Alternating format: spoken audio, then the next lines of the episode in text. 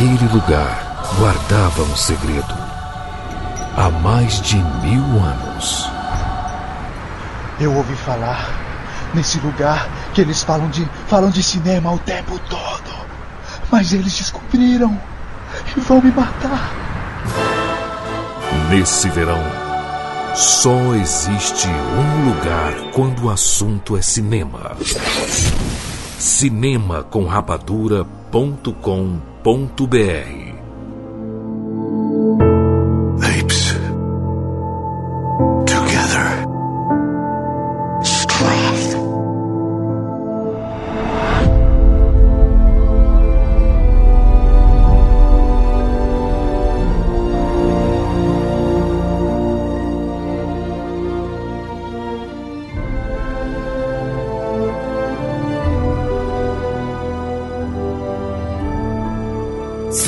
Seja bem-vindo, séries Rapadura em todo o Brasil. Está começando mais uma edição do Rapadura Cast. Eu sou Júlio de Filho e no programa de hoje nós vamos falar sobre Planeta dos Macacos, a Guerra. Estamos aqui com Rafael Santos. Jurandir, me perdoe, mas eu quero começar em alto estilo, Jurandir Filho. Sobe o som de J Quest, Jurandir.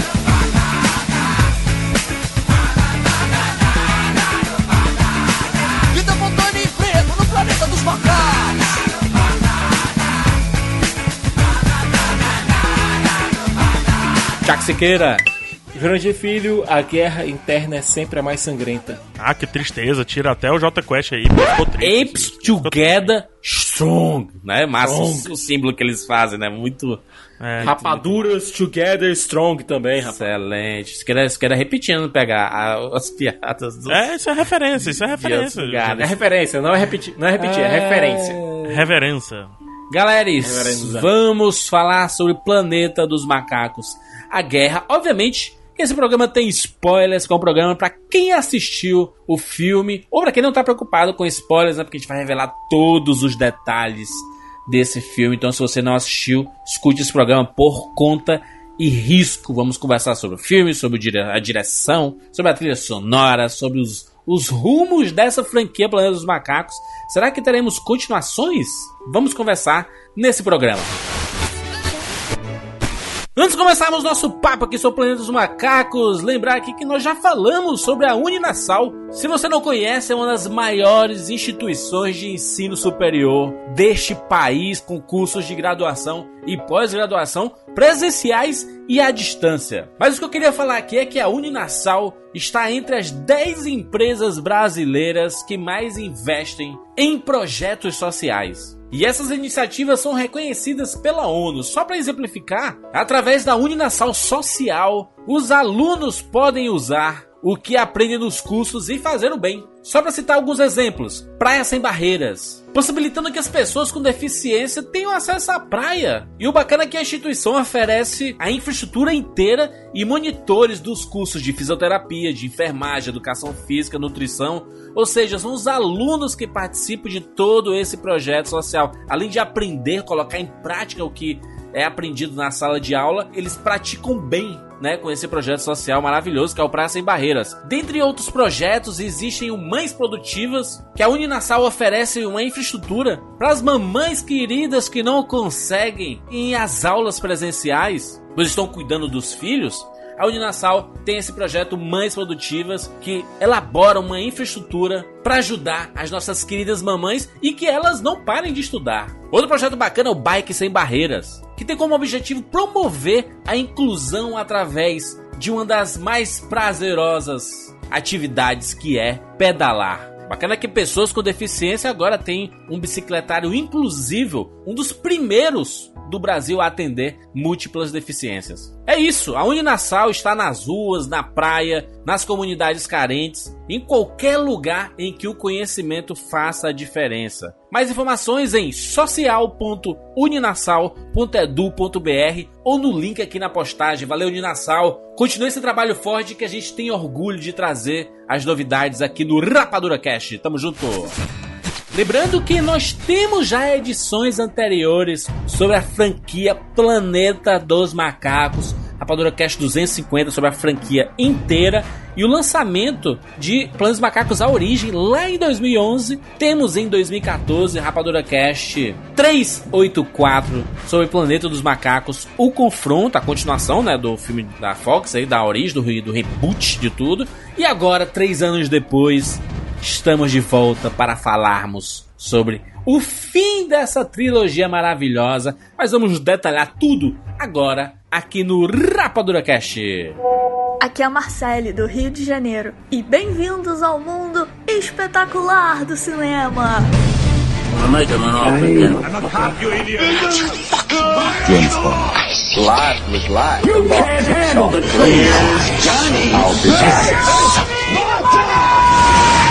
And the Oscar goes to Rapadura Cast.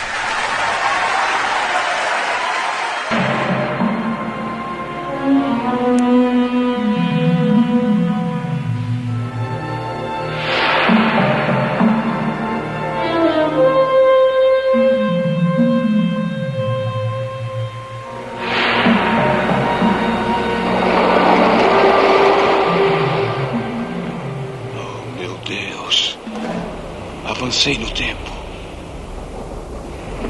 Mas estou na Terra. Todo o tempo eu estive. Então nós finalmente o fizemos. Os maníacos! Vocês explodiram tudo! Malditos sejam! Malditos sejam todos vocês!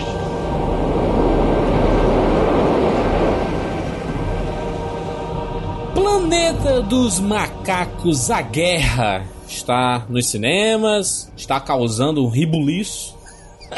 Existe uma, uma discussão muito boa que é o, a franquia Planeta dos Macacos ela sempre trouxe né, essa discussão positiva sobre tudo, né? Cada vez mais a gente odiando os humanos. Eu lembro que no, no episódio passado que nós gravamos, né, lá em 2014, sobre Planeta dos Macacos, o confronto, no, na descrição tinha assim: por que, que a gente a cada filme odeia mais os humanos? Juras, tem um tweet que eu vi na minha timeline, eu não vou lembrar de quem é, eu não sei quem é. Pessoa, É. se você estiver ouvindo esse podcast, É seu. se identifique, é seu. Ela disse, rapaz, eu tô torcendo pelos macacos assistindo esse filme. Aí tem uma resposta que diz o seguinte, rapaz, eu torço contra os humanos desde Jurassic Park. Muito bom. Mas por quê? Por que que tem isso? É, é o, o objetivo do filme, da franquia pelos macacos, é exatamente esse? Vilanizar os humanos, pelo menos dessa trilogia, ou não? Juras, eu não diria vilanizar os humanos. É, no nosso vídeo que a gente fez, eu e o PH, a gente colocou, o primeiro filme você tinha muito mais humanos do que macacos. Então, o ponto de vista era todo humano. Mano. No segundo filme era mais 50-50, mas você ainda tinha um personagem central humano. Nesse Sim. terceiro filme, agora, na guerra, o ponto de vista é todo do César. Você Sim. tá indo pelo- durante o filme pelos olhos do César. E é, logo no começo do filme, eu vou dar. é, Spoilers liberados, Juras? Liberado, tá liberado. E logo no começo do filme, a família do César é morta pelos humanos. Sim, Você- e de uma forma bem você tá- cruel, né, mano? De uma forma bem cruel. Portanto, você não pode esperar que a gente consiga. Como a gente tá indo pelo ponto de vista do César, obviamente os humanos são colocados de um pouco bem. de um ponto de vista bem mais negativo. É, eu acho que se há uma tentativa de vilanizar algo, é.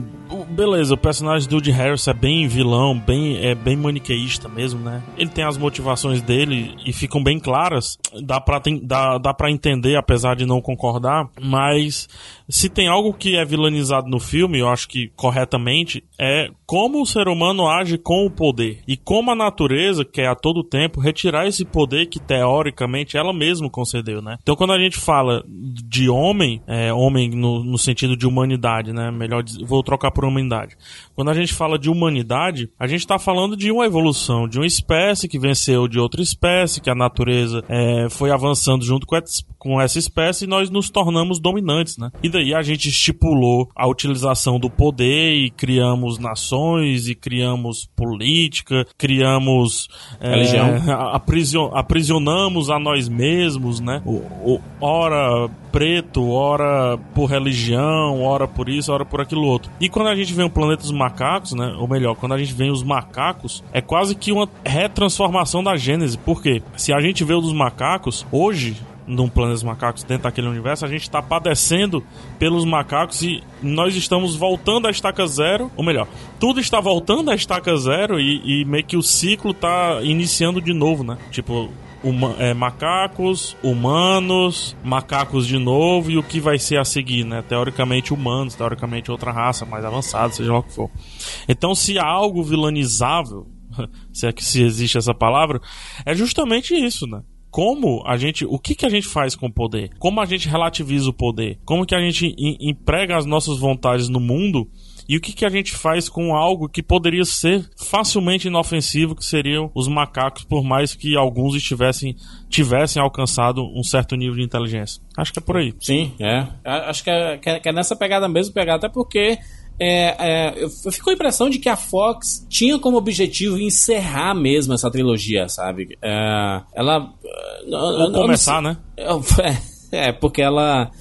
O porque filme acaba. Ah, vai. Não, porque finalmente a, a Fox posicionou, né? Esses três posicionou. filmes. Sim, sim. A gente apenas divagava sobre. Ah, por onde é que tá o filme? É um remake? É paralelo? É, é se história, era tudo né? remake, se ele ignoraria a, o passado, né? Do, da franquia, uhum. né? Que se passa no futuro, no caso, né? Mas, Mas finalmente nos entregaram que é uma prequel, né? Exato. Não, interessante é. que eles podem ir para qualquer, qualquer ponto de vista. Como a, o próximo filme, que seria o Planeta dos Macacos original de 68, é, ele se passa num futuro bem distante, então você pode a partir pensar, olha, que a gente viu, né? Pois é, que a gente pode pensar o seguinte, das duas uma, ou o que a gente tudo viu aqui tudo é um prequel, e a gente pode considerar que o próximo filme é o de 68, ou eles podem fazer um reboot daquele filme fazendo um quarto filme da franquia. Ou podem fazer mais histórias nesse entre atos ainda, né? Pois é, ainda tem muita coisa Por a ser exemplo, contada. Tem a personagem da nova pode ser muito explorada nesse entreatos, né? Uhum. Que é a meninazinha, né? A nova meninazinha que entra na trupe, digamos assim. Uhum. O, o Cornelius, né? Pode ser muito explorado até chegar quem é o Cornelius e tal, né? Como a gente não, viu até porque a sociedade ainda não tá desenvolvida. A gente tem ainda aquele clã. A gente viu que foi introduzido nesse filme um elemento que realmente expandiu o planeta dos macacos. Tô falando realmente da sociedade símia. É que no, se no primeiro e segundo filme a gente só via aquele clã do César tendo sido afetado pela, pela aquela droga droga que fez com que os macacos ficassem inteligentes, essa droga viralizou. Macacos que estavam em zoológicos também foram afetados por ela. É, então, por exemplo, é o Bad Ape, né, que aparece. É o Bad Ape, o macaco mau. Portanto, a gente tem todo um leque de, de, de símios que podem criar suas próprias civilizações. E nisso a gente pode ter o quê? A gente viu que no final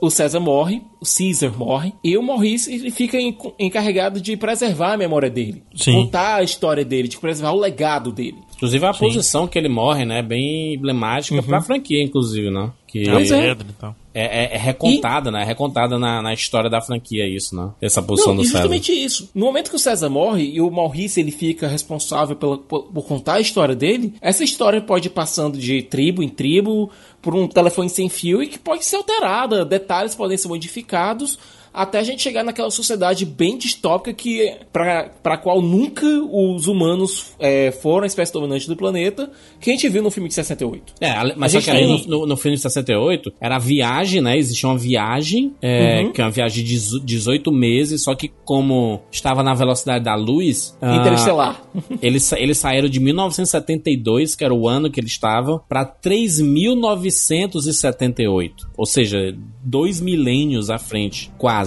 E, e, e, aí a civilização chegou nesse ponto que eles estavam ali, né? Dos macacos já evoluídos, andando, né? Como humanos, se comunicando e tudo mais. Uma... Porque assim, a, a, evolução, as pessoas, assim, os macacos ali estavam se comunicando já. Mas para chegar no nível que eles estavam no filme lá de 68, tem que ter muita evolução aí, né? Tem que ter, uhum. tem que passar gerações. Não de macacos nascendo já. É, o próprio Cisa, um tipo o, diferente. O próprio, o próprio Cisa, né, demorou muito para ter o, o, vocabulário que ele tem nesse terceiro filme, né?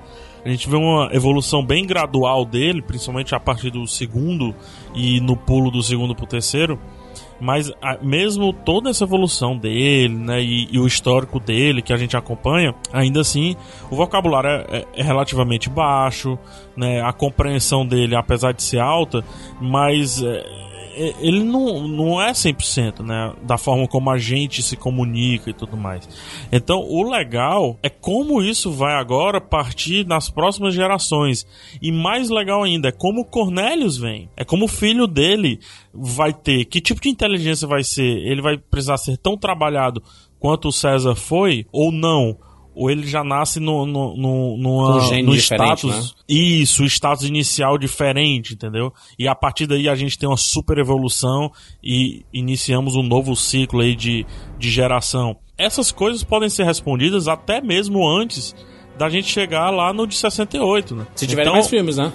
Se tiver mais filmes, é, um quarto filme, eu acho que até cabe uma trilogia antes do de 68, pra você ter ideia. Sim, a evolução Obviamente da eu não sociedade. sei como né? é que é a cabeça dos Não, caras. vamos colocar o seguinte: quando o saiu o primeiro em 2011, ele é um filme que tinha uma. É, era voltado realmente para ficção científica, era voltado para os maus tratos animais, experimentação, basicamente ciência que dá chabu, certo? Ele era o- a crítica social foda dele era voltada para é ciência que que, é? dá Como é chabu. que é a descrição? Ciência que dá chabu, boa. É, ciência que deu chabu, pronto. Era voltado pra isso, era uma droga contra o Alzheimer que saiu fora de controle e teve os efeitos inesperados nos macacos. E criou A aquela discussão é gripe. o homem, a é o discussão homem é o homem controlando a querendo natureza. isso, controlar a natureza. É uma parada de certa forma é, é religiosa, né? Uhum. Não religiosa no melhor sentido dessa palavra, mas religiosa sim, o homem querendo brincar de Deus, o homem querendo influenciar na natureza, Sim. o homem querendo, né, mexer onde não teoricamente não se deve, né? A gente tem Ou seja, a, gente culpa é do James um Franco. disso. A culpa é do James Franco. A culpa é do James Franco, sempre, sempre a culpa é dele. A gente perde um pouquinho disso no segundo filme, mas essa temática volta muito forte aqui. Porque Não, o mim, né, olha- o César é um messias, né? Não, do segundo pro terceiro filme, no segundo e terceiro filme, a gente tem uma, uma temática social mais interna. A gente tá vendo duas espécies de- lutando pela dominação. A mesma coisa de dois clãs, ou duas famílias, duas tribos, lutando pela dominação de um local. E, o- e, e o Caesar reticente com a guerra, né? Ele sempre fala assim, olha, eu não, Não, ele não quero guerra. tentando- Nem quer. Uhum. É, o, é o líder pacifista. O Caesar é, É. o líder pacifista. Mas segundo a gente tinha a King. figura do. Isso, a gente tinha a figura do Koba, que seria o Malcolm X. É. Certo? Dizendo que eles nunca vão nos aceitar. Clara Até referência. porque, enquanto o Caesar veio de um ambiente bem cuidado, ele tinha uma família mesmo, com o John Lithgow e com o, o James Franco no primeiro filme. Ele tinha uma família. Ele era Sim. cuidado como Ah, é. da família. Só pra gente ter um Enquanto pouquinho o- de cuidado aí, a- gente comparou o Malcolm X com o Koba e tal, a gente vê que a evolução do, do personagem do Koba, na verdade, é um egoísmo e tudo mais, né? Malcolm É. X não era egoísta e muito menos entrou em confronto com Martin Luther King. Só pra... Não, é é, mais- é uma é mais analogia falas, relativamente né? fraca, mas só no É. sentido de como eles encaram a luta, né? Sim, sim, sim, sim, com certeza. Não, porque pro Koba, pro Koba, a guerra era inevitável, a guerra teria que existir. Os não, não, humanos tô nunca só iriam... pontuando pra não, pra não dar chabu, como você falou. É, é, é que, nem- é que nem um, um Magneto e um Xavier da vida também, que é referenciado a Martin Luther King e Malcolm X, né? É, Isso, são- enquanto são- um foi são- maltratado, ele vi- viu são o lado duas- ruim da sociedade. São, duas, são dois personagens com, é, é, com os finalmente parecidos, mas a, a- até chegar nos finalmente eles decidem por motivos é, diferentes, né? Um pelo lado mais pacifista, acreditando que as pessoas podem mudar e aceitar essa, essa- essa- essas mudanças, e o outro cansado de, de ter apanhado tanto. O Koba é o claro exemplo disso, né? Ele sofreu, ele foi mutilado, ele foi esquartejado, né? Ele foi, ele tem marcas no corpo inteiro dos maus tratos dos humanos, né? Então, diz assim, cansei dessa porra, eu quero que esses caras se f... e, e deixa a gente na, na nossa aqui, sabe? É ma- mais ou menos Não, do mesmo tipo. jeito, o professor Xavier, o professor Xavier nos X-Men, rico, nunca passou uma privação na vida, sempre foi abastado, sempre foi rico, sempre teve um bom ambiente. O César, criado por uma boa família, casinha, viver lá com com James Franco, John Lithgow e tal. Enquanto isso, o Koba sendo torturado, apanhando, sendo... Meu Deus do céu! Você tem duas figuras completamente antagônicas dentro do clã e, obviamente, que essas figuras iriam ter ideias diferentes. Não, e mais nesse que que era, a, a, a frase clássica do, do, do César nesse filme é, é, é Ape don't kill ape, né? Então, assim, macaco não mata macaco, né? É, no final é- ele teve que vencer, ou Isso. melhor, ele teve que burlar a regra dele, né? Exato. E ele passa a exatamente. conviver com isso, né? Exato. Não, e é, uma isso que leva o massa. conflito do César no terceiro filme. Ele matou o Koba, como é que ele vai lidar com isso? Ele infringiu, ele quebrou a regra que ele mesmo tinha criado. É, macaco não mata no macaco. Então significa que os macacos estão fadados a ser tão ruins quanto os seres humanos? Significa que ele tá fadado a ser tão ruim contra o Koba? Esse é o grande conflito do terceiro filme e, gente, é por isso que eu acho que o terceiro filme, apesar de ser... Eu acho que o, o subtítulo A Guerra, ele meio que trai, é traído pelo, pelo próprio desenvolvimento O do trailer, filme. né? É muito O, tra- o trailer dá uma traída também, né? Ele, ele te vende uma coisa que não é o que você recebe. E, e não que isso seja negativo, tá? Eu tô só dizendo assim, que eles tentaram vender de um jeito porque o confronto foi batalha pra caramba, né? E, E o pessoal Uhum. curtiu, e nesse a guerra não é necessariamente a guerra, né? Guerra Você de tem ação, duas, explosão e duas mais. set é. pieces maiores, uma no começo e outra no final, mas o meio é todo de desenvolvimento de personagem. Que eu gosto, mas, olha, eu gosto disso. É, a gente esperava que, por exemplo, durante as- a Comic Con do ano passado, a- até mesmo a CCXP, esperava-se que fosse exibido algumas cenas do filme. Não foi exibido muita coisa. Boa parte do que foi exibido foi focado mais no Woody Harrison, por exemplo. É, no começo desse ano, no começo de 2017, a Fox ela fez um evento para mostrar seus filmes. E foi mostrado muita pouca coisa do Caesar, muita pouca coisa dos macacos. E assistindo ao filme, a gente entende o motivo. É, se eles lançassem alguma coisa inacabada, honestamente o pessoal ia, ia chegar já fraco pro filme. Não ia ter tanto investimento, ia achar ah, vai estar uma merda e tal. Todo o. Cada, se cada dia que foi gasto com a pós-produção desse filme para fazer as expressões do César se tornarem cada vez mais idênticas à do Andy Serkis foram bem gastos. Ah, eles gastaram dinheiro aí, né? O foco, mais uma vez, Não- né? A, a, a, a tecnologia na franquia Planos dos Macacos sempre foi é, absurda, principalmente nessa trilogia nova. E, e aí, essa, essa assim, a evolução da tecnologia de captura de movimentos em cima do, do Andy Serkis e cada vez mais ele dando mais expressão, mais corpo pro, pro, pro personagem, você vê o Caesar, né, cara, a transformação dele e, e a, a respiração, cara, do Caesar é absolutamente fantástica, porque é assustador. O, você, você, entende, ele não fala, mas você entende de tipo assim. Cara, mas eu tô, cansado disso tudo, sabe? E vocês não ajudam. É, e a velhice, né? Sim, e aí, claramente mais velho. E né? a, é, e a A velhice linguagem natural, corporal cara. dele, É. a linguagem corporal dele é incrível. É, o que a gente consegue ver em cada expressão, em cada é, inflexão dele, meu Deus do céu. Eu não É, tô falando apenas, não tô falando apenas do que os- as equipes é, de efeitos especiais fizeram. Não, eu achei ótimo que eles se concentraram nisso ao invés de explosão, explosão, explosão, bala, bala, bala, que é o padrão que a gente vê nos blockbusters modernos. Eles se concentraram em quê? Em uma ferramenta para atuação. Mas essa ferramenta para atuação ela seria inútil se você não tivesse um tremendo do ator fazendo papel. Uhum. É, e, e tremendo ator, beleza, tudo mais, e também um diretor corajoso que confia muito na sua equipe de efeitos especiais, porque ele fecha muito no olho, cara. Ele fecha. é, ele. Sei lá, cara. É, é um- é o primeiríssimo plano, né? Que a gente fala assim. A gente às vezes é cortado até a boca, assim. Então fica só aquela linha mesmo do olho e do começo do nariz. E como isso é vivo, né? Se vocês que vocês já tiveram animais ou que têm animais. Cara, é, é incrível como há expressividade no olho do cachorro, como há expressividade no olho do macaco. E pra apostar nisso e pra entregar isso, que é muito importante para um terceiro filme onde majoritariamente a gente acompanha a história dos macacos, diferente dos outros dois filmes, eles precisavam disso ser feito. E foi feito, foi muito bem feito. Não só no Caesar, no Morris também, na cena que ele encontra a nova, que eles ficam parados e tudo mais, e que ele fica olhando pra menina, olha o, o show de expressividade, né, daquele macaco, daquela criação digital, misturado obviamente com a atuação. É absurdo, cara. E tudo isso, o Siqueira falou muito bem, os blockbusters sempre vão pra um lado, né, pro lado mais de, de ação, explosão, não que eu ache ruim, mas a gente já teve isso no confronto, por que, que a gente precisaria de mais disso Mais ainda, um, né? entendeu? É. né? É, é- é uma. É uma cinesérie, esse, falando desses três, tão fechadinha que se a gente tem no primeiro a ciência imperando, no segundo a ação e no terceiro, por que, que a gente não pode ir pra um drama? Por que, que a gente não pode internalizar algumas perguntas? Por que, que a gente não pode discutir natureza, religião e política também? E é tudo isso que esse filme faz, cara. Total, A- A, total. técnica do filme, maravilhosa, maravilhosa, mas técnica por nada é, é, é só sh- showcase, né? Só pra mostrar como você é foda. Aqui não, a gente tem uma história densa e super condensada. A gente tem várias. é, Várias referências a histórias pesadas, como Lista de Schindler. A gente tem referência ao menino do pijama ilustrado. Temos referências à política, com Donald Trump querendo construir o muro e entre aspas aqui, porque eu não sei como é que tá esse caso agora, querendo dizendo que eles que vão pagar a conta e dizendo que eles quem vão construir.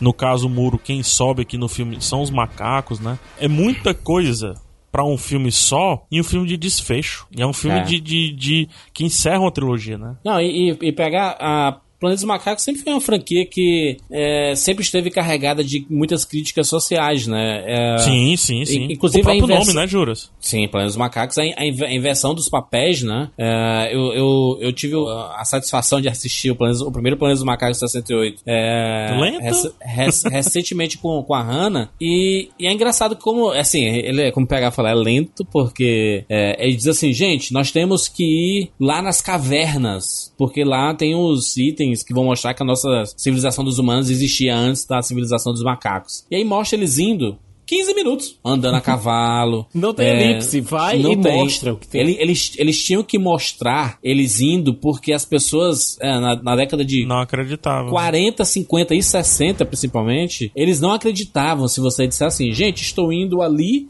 e se você não mostrar ele indo, você se... deu, deu problema no filme. Ele, ele se teletransportou para outro lugar? Não, tem que mostrar ele é. indo. Bem o tem isso, né? Ele fala: vou ao mercado comprar aqui umas coisas. Aí ele abre a porta, fecha a porta, vai andando, vai andando, andando, andando, chega no mercado, compra as coisas, sabe?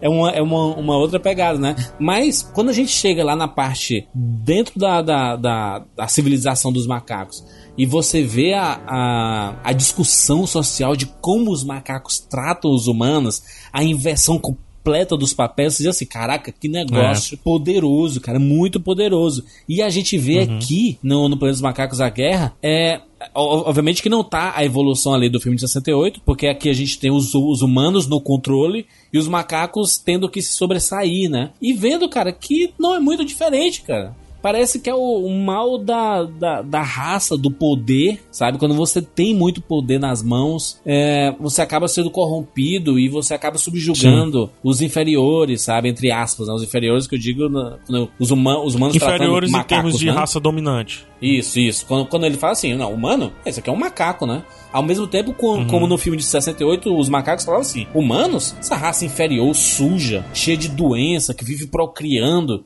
sabe? Eles tratam com o humano como inferior, sabe? E a discussão que essa franquia traz é maravilhosa porque a gente tinha já essa discussão na franquia, mas como o PH falou, trouxe um monte de discussões novas que a gente não tinha visto ainda na franquia Planos dos Macacos. A parte religiosa, né? Como o PH falou, o, o, o Cisa, ele é um Messias, cara. Ele é Moisés, cara. Ele vai Moisés, levando o povo dele pra terra, pra terra prometida, sabe? Ele é Moisés, sabe? Ou, ou, então a referência ao holocausto, sabe? Aquela divisão daqueles macacos presos naquelas aquelas grades ali, sabe? Separado crianças e os, os adultos, sabe? E, e para fazer alguns trabalhos que no fim e iriam ser todos mortos no, no, no, fim de tudo isso, sabe? Então a discussão é muito poderosa e, e é bacana a gente ver isso num filme, necessário, entre aspas, blockbuster e tudo mais, e, e, é necessário, né? É bacana isso. É necessário porque Não. tá envolto, como a gente tá falando aqui muito bem, tá envolto a, a um,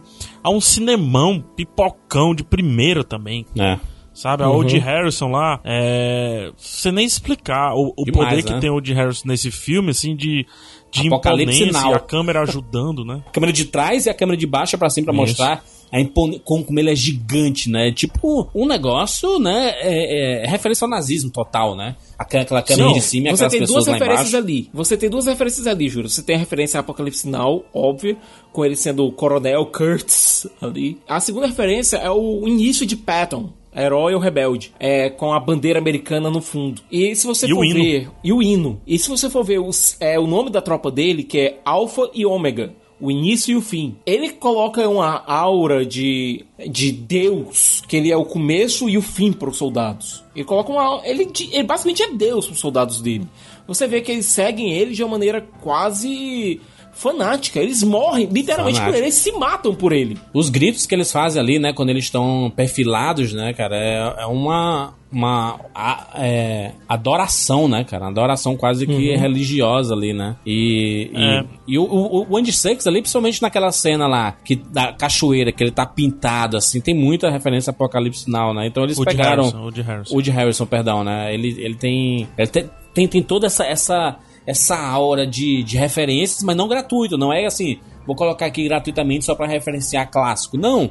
É porque não, faz sentido não. no contexto ali, sabe? É a segunda camada do filme. É a segunda camada do filme são as referências dele, né? Se a gente tem uma primeira camada que é o ir de um ponto A a um ponto B, né? Que é o, o, o é, como é que eu posso dizer, a missão messiânica padrão. É, a gente tem uma segunda camada das referências e tudo, e como essas referências estão influenciando na história do personagem principal, do protagonista que é o César, a gente tem uma terceira camada que são os devaneios do César, dele se perguntando qual é a natureza dele. Pro personagem do Woody Harris, a natureza dele já foi bem encontrada: matar macaco, destruir a parada toda ali, tentar reinar ao máximo naquela mini sociedade que ele criou, né, naquele, naquela bolha que ele tá tentando criar, e por aí vai. E a cabeça do. do o, os devaneios do César, a confusão que se passa na cabeça dele, é, os encontros e desencontros para o qual ele é levado, né, para os quais ele, ele é levado, essa é a terceira camada do filme. E a gente, se quiser, pode aprofundar para uma quarta camada, que é o contexto político de hoje, né?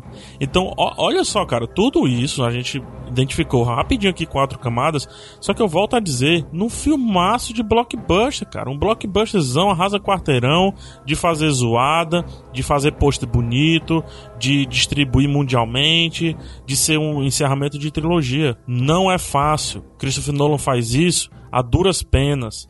J.J. Abrams tenta fazer isso às vezes a duras penas. E aqui a gente tem agora o Matt Reeves fazendo isso, e eu digo mais, se colocando muito bem entre os diretores modernos. Esses caras aí que eu citei agora, a gente bate às vezes neles e tal, porque a gente está vivendo hoje, mas daqui a pouco esses caras vão ser o que lá atrás é, representaram a ruptura do cinema para do cinema de estúdio para o cinema blockbuster, que foi Steven Spielberg, que foi Sim. George Lucas, né, escocese e por aí. Esse, essa nova onda de, de diretores, a gente tem que olhar com calma e baixar um pouquinho nossa bolinha com o que a gente já viveu. Esses caras estão reescrevendo, estão fazendo o, o cinema limite entre o blockbuster, o social e o artístico, cara. É, e, e mais, né, pegar o, o Matt Reeves aí, que tem uma carreira muito curta ainda, né? Ele começou ali no Cloverfield em 2008, sim, sim. né? O que primeiro, o pessoal né? diz que a direção foi do J.J. Abrams e o Matt Reeves não, não, não, não, não, tinha. Ele, ele tava com o nome lá e era o, o, o diretor contratado pra, pra seguir o que o J.J. Abrams falava no, no Skype, sabe? E, a gente vê que é diferente isso. Porque... É, se você for ver é. o, a colaboração fechados, entre o J.J. Né, Sim. Pois é tudo é. dele, cara. E se você for ver, olha, existe uma colaboração muito próxima entre o Matt Reeves e o J.J. Abrams desde Felicity. É, ele basicamente co-criou Felicity junto do J.J. É, que foi um dos produtores mais ativos da série, foi o produtor de nome pesado da série, mas é, a série é do Matt Reeves. Você sabe que o JJ ele começa a série, mas ele não acompanha. Não, ele escreve, o JJ é, ele começa e, não vai. E, o, e o, o Matt não, Reeves... Dá pra ver pelo Deixe-me Entrar, né? O, o, o filme uhum, que ele exato. traz aqui pro ocidente, né? O filme sueco que ele traz pro ocidente, que é uma das poucas transposições de continente que funcionam, funciona, né? Funciona. Não é melhor do que o original, mas chega muito próximo e é tão legal quanto eu diria. E a gente vê que tem coisas lá do Cloverfield, mas o Cloverfield tem uma linguagem muito própria, né? Porque é um mockumentary. Uhum. Então não deixa ela entrar, a gente vê o, a, o peso do diretor e agora no segundo, né, no confronto, no segundo Planeta dos Macacos confronto, é que a gente vê a afirmação do Matt Reeves. É, e, não, e, e nessa guerra, né? Porque então, então ele, ele, tá, é. ele tá preparado, ele, tá, ele cimentou a carreira dele e comprovou que ele tem competência para estar na direção Sim. da franquia Batman aí, né? Que ele vai dirigir. Não só Batman, do que solo, ele quiser. Né? Sim, ele tá, olha, tá o mercado tá olha, tá aberto. Eu tô com o Ben Affleck, eu tô com o Ben Affleck quando, quando ele disse que, olha, eu acompanho o Matt Reeves pra onde ele for, cara. É, ele vai fazer três Batmans agora, beleza. Ele vai ser produtor do filme, é, vai, ser, vai ter dedo no roteiro dele. Acho bom porque ele é, é, ele é roteirista, né? Ele é roteirista dos dois. Dedo aqui, né?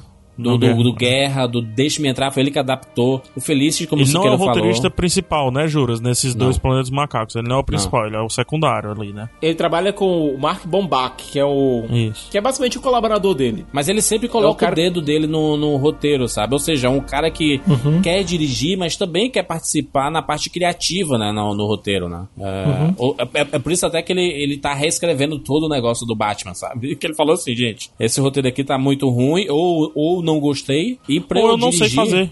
É. Ou esse, esse roteiro não é pra mim. Esse roteiro não é pra mim. É. Tá, aí foi uma condição, que talvez, é um lápis né? de humildade, né? Uhum. É. Não, porque Olha, assim, imagina, é Juras, é, imagina, ser um jogador de futebol, né? Então, jogador de futebol, quando a gente pega jogador de futebol, é jogador de futebol. Sabe dar um passo, sabe dar um chute, sabe não sei o quê. Mas você vai botar um, um lateral pra, pra ser zagueiro? Não, não vai. né? Porque ele não sabe fazer isso. Então, ah, se eu for jogar, me coloca aqui na lateral. Então talvez seja mais nesse sentido, não que dificilmente o roteiro do Ben Affleck vai ser ruim, dificilmente não, vai. Há grandes possibilidades, mas é, é outra pegada. O Matt Reeves tá puxando pro outro lado, né? Pro lado dele. Mas é, é, mas é, é, é tanto pegar aqui quando é, o nome do Matt Reeves ele foi ventilado como já o oficial e algum, alguns dias depois foi dito que ele não seria mais o, o diretor de, de, do filme, eu acho que foi aí que ele falou assim: eu escrevo, eu, eu dirijo, mas eu quero escrever. E quando ele falou quero escrever, a Warner, não, não, peraí. Isso aí a gente tem que pensar, a gente tem que conversar com quem já escreveu aqui, que a gente não pode simplesmente dizer assim, gente, tá certo, tá contratado, vamos jogar fora o que foi feito para refazer tudo. E aí, nesse vamos ver, né, que foi dito que ele talvez não, não, não, não ficasse. E aí eles, eles decidiram assim, cara, esse cara é muito bom, mano. Vamos, vamos, vamos ficar com ele, vamos colocar nas mãos dele. O Ben deve ter dado ok também, né? Deve ter rolado muitas negociações aí. E, e pronto. E aí ficou nas mãos dele. Eu, eu, eu boto fé, porque ele já demonstrou na franquia Planos Macacos que ele tem qualidade ele sabe filmação. São poucos diretores que sabem filmação. E sabem filmação mostrando. Exagera. Ele mostra, cara. Porque quando a gente vai ver um diretor é, fazendo um filme de ação, principalmente que eu não contei muitos efeitos especiais, ele dá muito close, sabe? É uns planos fechados, é corte-corte, sabe? Ele não, não ele, dá uma, plano... ele dá uma distanciada e ele mostra, sabe? Plano aberto, plano geral, plano é. médio, quando tem uma plano batalha. Subjetivo. Uma... Plano muito plano subjetivo. Ele é inteligente para esconder o CGI. Muitos diretores cropam né? Fecham muito o plano. É. Para esconder o CGI, o que é que o Matt Reeves faz? Coloca lá em segundo plano, joga o CGI lá para trás e traz algum elemento aqui para frente para a gente ter o nosso olho fica um pouquinho enganado sobre a real qualidade do que a gente tá vendo lá atrás, né? É cara, isso é preciosidade, isso é esperteza, é. é saber trabalhar com o que tem. Não é dos filmes mais caros se comparado, né, o atual momento aí de, de, de orçamento dos filmes pop, populares e tal, mas Matt Reeves soube trabalhar muito bem seu orçamento e gastou quando precisou, cara. Gastou nos olhos, gastou na expressividade, não só do César, porque uma coisa que me incomoda nos dois últimos filmes é como o César destoa dos demais macacos, é, tanto em é. expressividade quanto em movimentação de cena. A Aqui não é tem mais isso. Aqui não tem mais isso, Siqueira. Não, todos os macacos estão praticamente iguais, inclusive eu diria outra coisa. O Bad Ape, né, o, o macaco mal, o macaco mal, né? É. Macaco mal. O macaco mal, às vezes, consegue ser mais expressivo do que o próprio César. E Até eu acho as expressões dele são mais abertas, é mais humorístico. Então ele e mais o, humano, né? Até ele isso, usando o Steve Zahn, tal, né? O Steve Zahn ele teve mais liberdade para improvisar mais. O, o, enquanto o Andy Serkis ele tinha um arco dramático muito pesado, então ele tinha que seguir aquele arco. Sim. É, mas para mim, é, eu, já já vou falar dele. Né? Não cabia uhum. para mim, sabe? Eu acho que o, ah, o, pronto, o, o Bad Ape ele, ele tem ele tem uma, o background dele, sabe? Que eu acho importante e bacana. Mas quando você usa esse personagem para ser um alívio cômico, isso me incomoda, sabe? Porque a, a impressão é que não cabe ali. Eu não acho o Macaco Mal um personagem ruim, de forma alguma. O personagem, se você arrancar o personagem e analisar apenas ele, é um personagem muito legal, importante pra trama e etc. O problema é em, nos momentos que esse alívio cômico foram colocados, entendeu? Aí isso me incomoda. Talvez seja o que incomode você também. Porque a gente tá num arco um pouquinho mais dramático, e eu acho que esse filme poderia ser, sim, 100% dramático, né? Só variando a altura do drama para também ficar o drama 100% no talo, né? Nada é drama, se tudo é drama, nada é drama. Mas você consegue gerar algumas escalas ali de drama, que isso estava sendo feito. E eu não, não vejo que precisaria é, quebrar tão drasticamente quanto quebrava, assim. Tinha uma cena, um diálogo super dramático ali do Maurício, do, do com, com o César e tudo mais. E daí vem uma piada, pá, porra. Deixa é. eu sentir o drama que foi dado agora, né? É isso que me incomoda mais.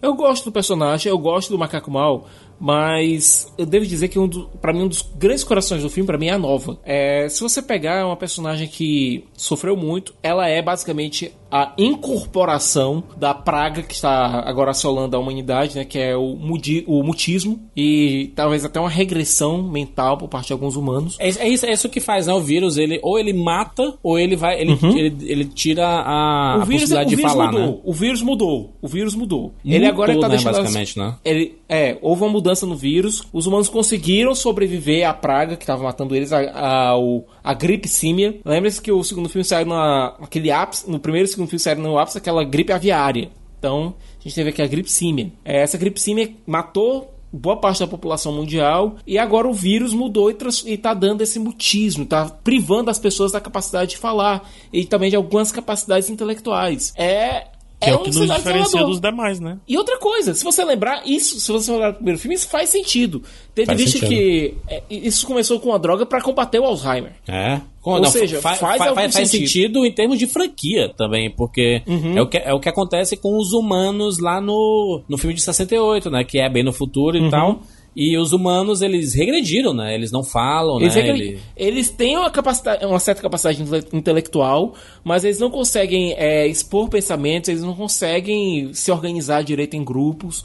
Existe sim algum resquício de civilização, entre aspas, mas eles são basicamente bem mais dóceis, bem mais animalescos. É. Dentro da franquia faz sentido, dentro da trilogia faz sentido. E olha, toda a introdução da nova, a forma como ela é cuidada é, a forma como é exposta a inocência dela, eu acho que é uma personagem bastante tocante. E olha, se você pegar a boneca que ela tem no final, que tá manchada com o sangue dela, que é um instrumento de paz, um instrumento de. De carinho, um instrumento de amor. Ela é basicamente a arma utilizada para acabar com a- acabar entre aspas com o ódio do coronel. Será que isso No é um anti- coronel- anticlímax aqui dali? Essa parte do coronel? Acho que não. Acho que, acho que o final mais? pro coronel não seria uma morte pelo César. O Caesar, é, matar o coronel, isso seria apenas colocar mais uma escarra no coração dele. É. Uma- já, tinha, já tinha trevas suficientes ali. Eu acho que fazer com que o coronel fosse vitimado pela própria praga, eu, eu acho que é o final perfe- era o final perfeito pra ele. Não, ai- ai- ainda mais é, a gente tá falando de, de rimas visuais, né? Porque a gente vê que Uhum. os soldados dele, é, quando são infeccionados, eles são mortos, né? É, Uhum. mortos e deixados pra trás. Ah, foi o que aconteceu ali, né? O, o próprio Woody Harrelson, ele mesmo tira a própria vida, né? Então, Uhum. uma, uma rima, uma rima, uma rima com, com, com o que tava acontecendo ali, né? Ele foi fruto da, da, da própria regra criada por ele, né? Se você notar, todo o arco do coronel faz todo sentido. É, a loucura dele começou quando o filho dele foi infectado pela doença. Ele já tinha uma propensão à loucura, mas essa loucura realmente deslanchou após a infecção do filho. É, é um líder militar que rompeu com o comando central dele. Pode notar que ele é um coronel, não um general. É o muro que ele está construindo é para se proteger dos outros humanos que estão vindo aí. Justamente porque ele quebrou esse, essa cadeia de comando. Enquanto o comando central queria fazer uma procurar uma solução mais humana para o problema do vírus, a ideia dele era matar todos os infectados. Isso causou com que alguns comandados deles que tinham filhos desertassem, foi o caso do pai da Nova, e fez com que os que ficassem se tornassem ainda mais fanáticos. E, e até ele morrer por conta da própria regra que ele criou, eu acho que reforça até mesmo o caráter do personagem. Ele é ele pode ser um personagem sem piedade, é um privado da- do próprio senso de humanidade que ele tenta, entre aspas, preservar, é.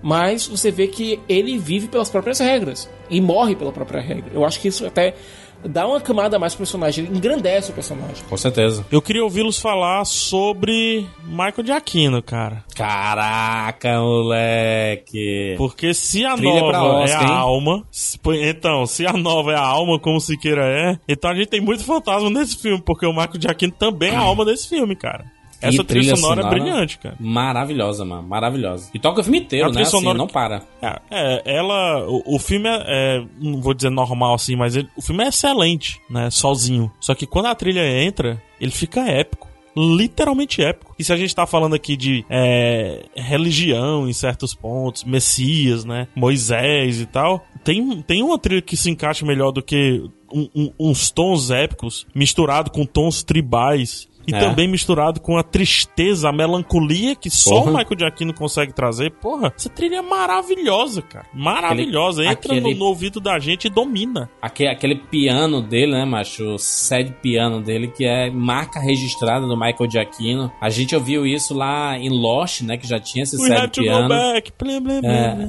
Não, e a, a música lá do Shanic Six. E aí nós temos também Nossa. em Up Altas Aventuras, né? O pianinho que embalou a morte da, da esposa do Frederick. E, e que também é muito triste. E é. Cara, É e- é um, é um piano triste com poucas notas.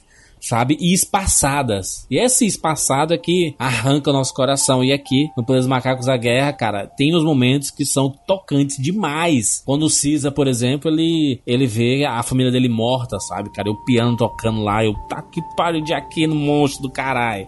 E aí quando Não, tem e aquela a cena, de ação, ah. Juras. Ah. Aquela cena de ação, Juras, no texto final do filme, em que ele muta o que tá acontecendo, ele muta diálogos, muta efeito sonoro e bota só trilha sonora. Fantástico, maravilhoso. É, Mas a, a trilha sonora, ela, ela- acaba dando. Quando, ela aparece muito a trilha sonora, ela acaba dando um tom de previsibilidade a algumas coisas, né? Assim, tipo, quando ela tá. tá pum, pá, pá, pum, pá, pá, pá, pá, pum, e você sabe que ela tá se aproximando de um ápice.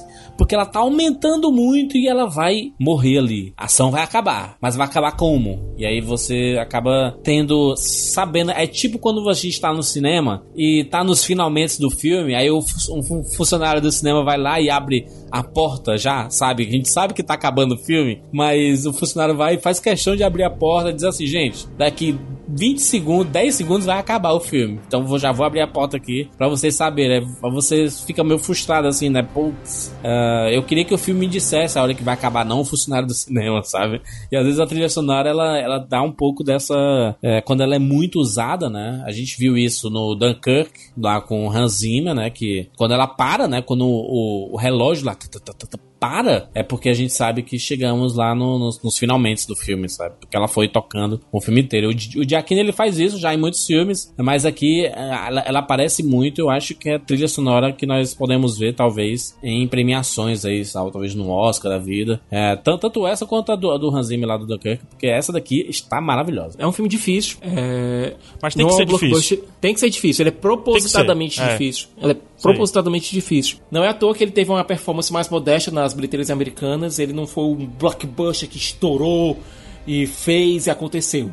Ele foi um blockbuster que fez um sucesso moderado. Ele basicamente se pagou e pronto. Mas eu acho que é um blockbuster necessário. É um tipo de blockbuster difícil necessário. É o tipo de blockbuster difícil e necessário para um momento político é, conturbado que os Estados Unidos vivem. É um blockbuster que tem o que falar, ele não é tiro, porrada e bomba. E eu espero que, sabe, o Matt Reeves influencie outros diretores a, fazer, a se arriscarem, a influencie outros estúdios a se arriscarem, a tomarem esse risco. Sabe, a Fox teve um ano bem legal, já teve o Logan que estourou, estourou já teve o Logan que estourou bacana, sabe, que foi também outro produto Tem arriscado. características parecidas, né? Pois é, também foi outro produto arriscado. É, eu espero que esses filmes tenham sendo bem acolhidos pela crítica e pelo público. Eu acho que vai ser um slow burn e vai ser acolhido aos poucos, tipo o Blade Runner foi. Eu espero que isso influencie, faça com que a Fox tome mais riscos nesse sentido. Vá atrás de mais filmes dessa temática que seja que falem não apenas com o público PG-13, mas com o público adulto que tá querendo alguma coisa além de diversão de Com celebrada. certeza, um filme totalmente adulto, mas é, se comparado com o filme anterior, né, cara, que custou, que, que faturou mais de 700 milhões, é, esse, esse filme, esse filme novo, ele vai ficar na faixa da, da metade disso tudo, sabe? É, é um, é um valor que faz com que a Fox pense assim, gente, é isso, encerramos essa franquia. Quem sabe no futuro a gente volte novamente a Planos dos Macacos, porque Planos dos Macacos sempre volta, né? Se for pensar, né? É, é, a gente tem filmes em várias décadas, tivemos séries de TV. é, então, olha só, a gente teve Tá filmes. ó. merecendo a volta de uma série de TV, não tá? Porra, olha, olha, olha aí pegar. A gente teve o filme lá em 68, aí teve o filme de 70, filme de 71, 72 e 73. Eles fizeram quatro filmes na sequência que estavam assim, meu irmão, sucesso, a galera quer isso, então vamos fazer. E aí veio a, a série de TV ali nos anos, anos 70, anos 80 e tipo assim, uma, década depois teve lá o remake lá do Tim Burton que tinha tudo pra ser uma, uma volta da franquia, mas acabou sendo um fracasso. E aí, 10 anos depois, novamente, a gente tem uma nova franquia começando e finalizando agora, talvez, um- uma continuação desse universo daqui 10 anos, ou, ou sei lá, sabe? Mas acho bacana que a Fox sempre retorna pra Planeta dos Macacos, né? É, mas mesmo assim, é, por mais que ele não tenha faturado tanto, ele não é um filme, como eu tava falando, não é um filme muito caro, né? Acho que ele permite, vou colocar bem entre aspas aqui, um faturamento não tão, é, não tão avançado assim. Se você pegar, por exemplo, do Tim Burton, que teve 100 milhões de orçamento, o primeiro, a Origem, teve 90 milhões, né? Então, o que o A Origem ganha, ele praticamente financia os, os dois próximos filmes. E depois, com o confronto que ele ganha, ele financia o próximo filme. Então, se colocar na mesma conta, na conta da trilogia, tá muito, muito bem. Uma coisa que eu acho legal é a coragem deles pegarem uma trilogia que veio de um filme alto. O que é que eu quero dizer com um filme alto? Com um filme onde, apesar de se discutir muito do que a gente falou aqui, ele é um filme pra cima, ele é um filme de ação, ele é um filme sombrio, né? Um filme pesado, o, o, o macaco quebrando a sua própria regra, tem morte e tudo mais. E aqui ele desce pro drama, fica assim na obscuridade do drama, mas tem tanto carinho, cara, mas tanto carinho envolvido que é quase como um fechamento do ciclo, porque no primeiro filme a gente tem esse carinho envolvido. Há uma mudança do filme, há uma mudança em como nós vemos o Caesar a partir de quando ele grita o não, né? O não! Aquele, aquela maneira pesada e tal, mas antes disso, era muito carinhoso. No segundo filme, que é um filme aceleradíssimo, muito interessante por isso também, a gente tem esse carinho quando o Cisa vai ser tratado, né, na casa dele, do lance da clarabóia, e quando ele vê é, a, a, câmera, né? Ele vê, assiste um pouquinho da câmera, de como ele era cuidado e tal. Mas é muito pouco isso no segundo filme. E aqui não. Aqui no terceiro ele volta lá pro começo, dando realmente uma sensação de ciclo. Que há uma evolução, mas que, com, mas que termina com o mesmo carinho com que começou essa trilogia. Eu acho um filme fascinante, corajoso, muito corajoso e de qualidade técnica impecável. Maravilha. Nota, nota pegar. Ah, já vou emendar minha nota aqui, cara. Hum. Vou dar aquele 9 gordinho. 9 muito gordo. Excelente. Já que se queira, sua nota para Planos Macacos Juras, a Guerra. No meu texto eu tinha dado 8,5. No vídeo eu dei 8,5. Mas, tendo revisto o filme. Vem pra mim, vem 9. pra mim, Siqueira. Aí. Nota 9. Aí, lá vem Siqueira. eu, eu, eu, eu, vou ficar junto com vocês, teremos uma, um tríplice 9 aqui. Porque é um filme que uh, sai do cinema muito satisfeito, é uma franquia que eu adoro. Ih, juro, 999 é o número da besta aí, não vamos, vamos nessa não, pô. Vou dar 9.1 então.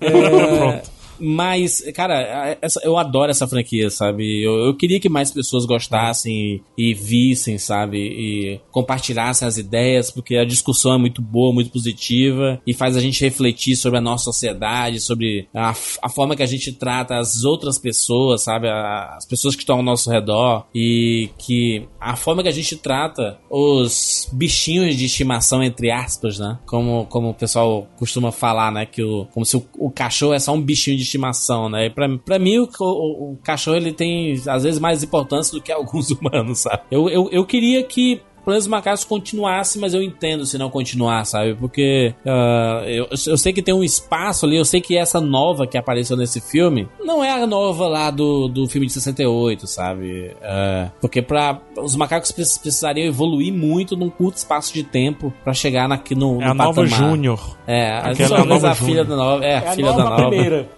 É. Nova, a, nova a sétima.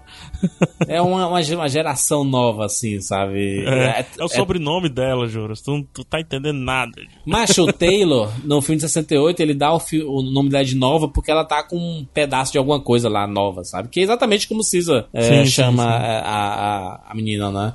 Mas. É uma, uma, uma placa do carro nova.